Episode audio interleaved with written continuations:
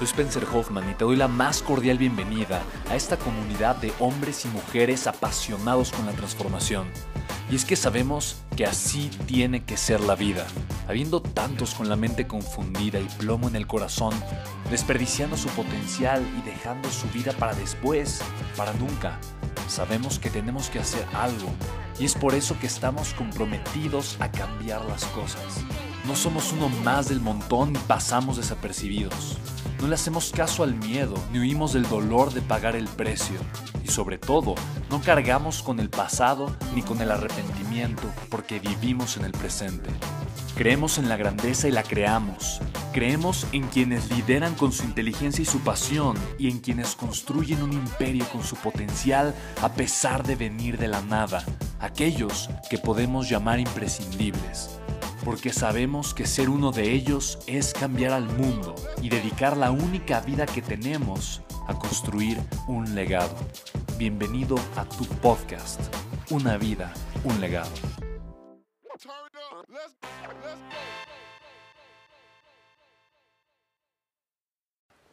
Ok, vamos con el quinto.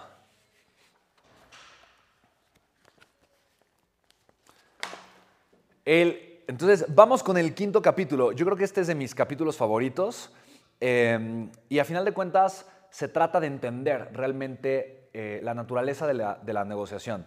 El capítulo dice, las palabras no son lo más importante, son las expectativas. Y esto es muy cierto. Em, cuando te mencioné la frase de Napoleón Bonaparte, lo importante no es darle a, a, un ejército lo que merece, sino lo que cree que merece. Napoleón se refería de las expectativas de las personas. Pero las expectativas no siempre son claras. Muchas veces la gente te va a decir lo que quiere, pero espera algo diferente. Entonces, lo más importante que necesitas entender es el mensaje detrás de las palabras, pero también de los silencios y de las actitudes.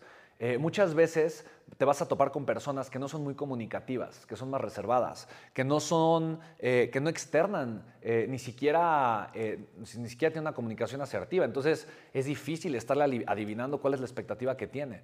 Por eso la comunicación es importante, el acercamiento ¿no? de esta pista es importante que, que la persona te vea, o sea, por eso es más importante ser inteligente que, que ser agresivo, que generes empatía, conexión, confianza, que haya un terreno firme, que es la confianza, que tengas la aproximación correcta con la persona y que puedas escuchar no solamente las palabras, pero ver detrás de ellas y obviamente eh, conocer las expectativas de la otra persona. Habiendo dicho esto, igualmente tú tienes expectativas. Entonces, cuando yo voy a negociar algo, yo tengo expectativas, pero escucha lo siguiente, las expectativas son manipulables, 100%.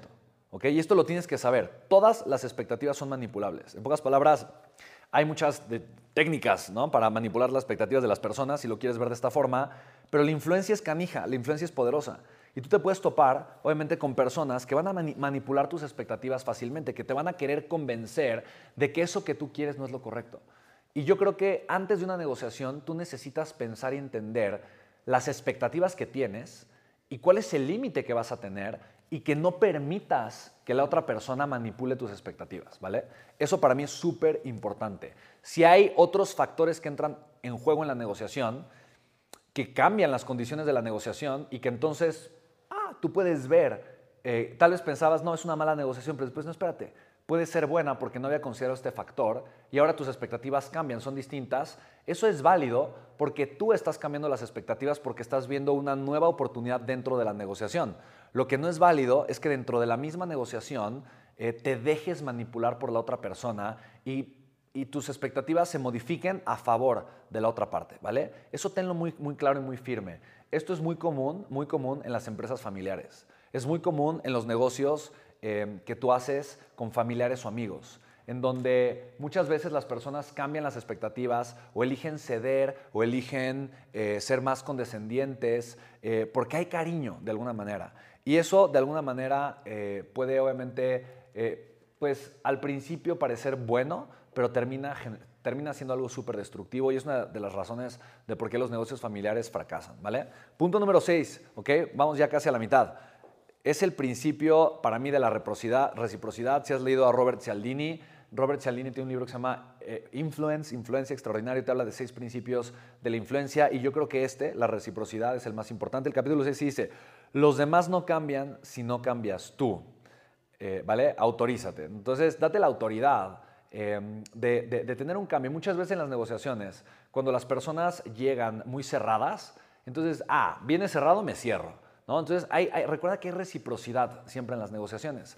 Cuando tú tienes la voluntad eh, de ceder, la otra persona también va a ceder, ¿te das cuenta? Pero lo importante es que tú estés cediendo dentro de un margen y dentro de un marco que sí es tu negociable no cedas tus no negociables. Eso es súper importante, ¿vale? Y la reciprocidad no solamente está en ceder, te voy a poner un ejemplo. Si tú das valor a la persona, si tú te encargas de que tu negociación le dé mucho valor a la persona o a la empresa o al procedimiento con el que tú estás negociando, entonces probablemente la otra persona va a estar dispuesta a darte ese dinero o más. Me explico que estabas pidiendo, porque tú estás dando más valor. Entonces recuerda que las negociaciones eh, no solamente son, son, o sea, son intercambios definitivamente, pero no solamente hablamos de intercambios de dinero. De hecho, cualquier intercambio de dinero, desde mi perspectiva, siempre es un intercambio de valor. ¿Qué quiere decir?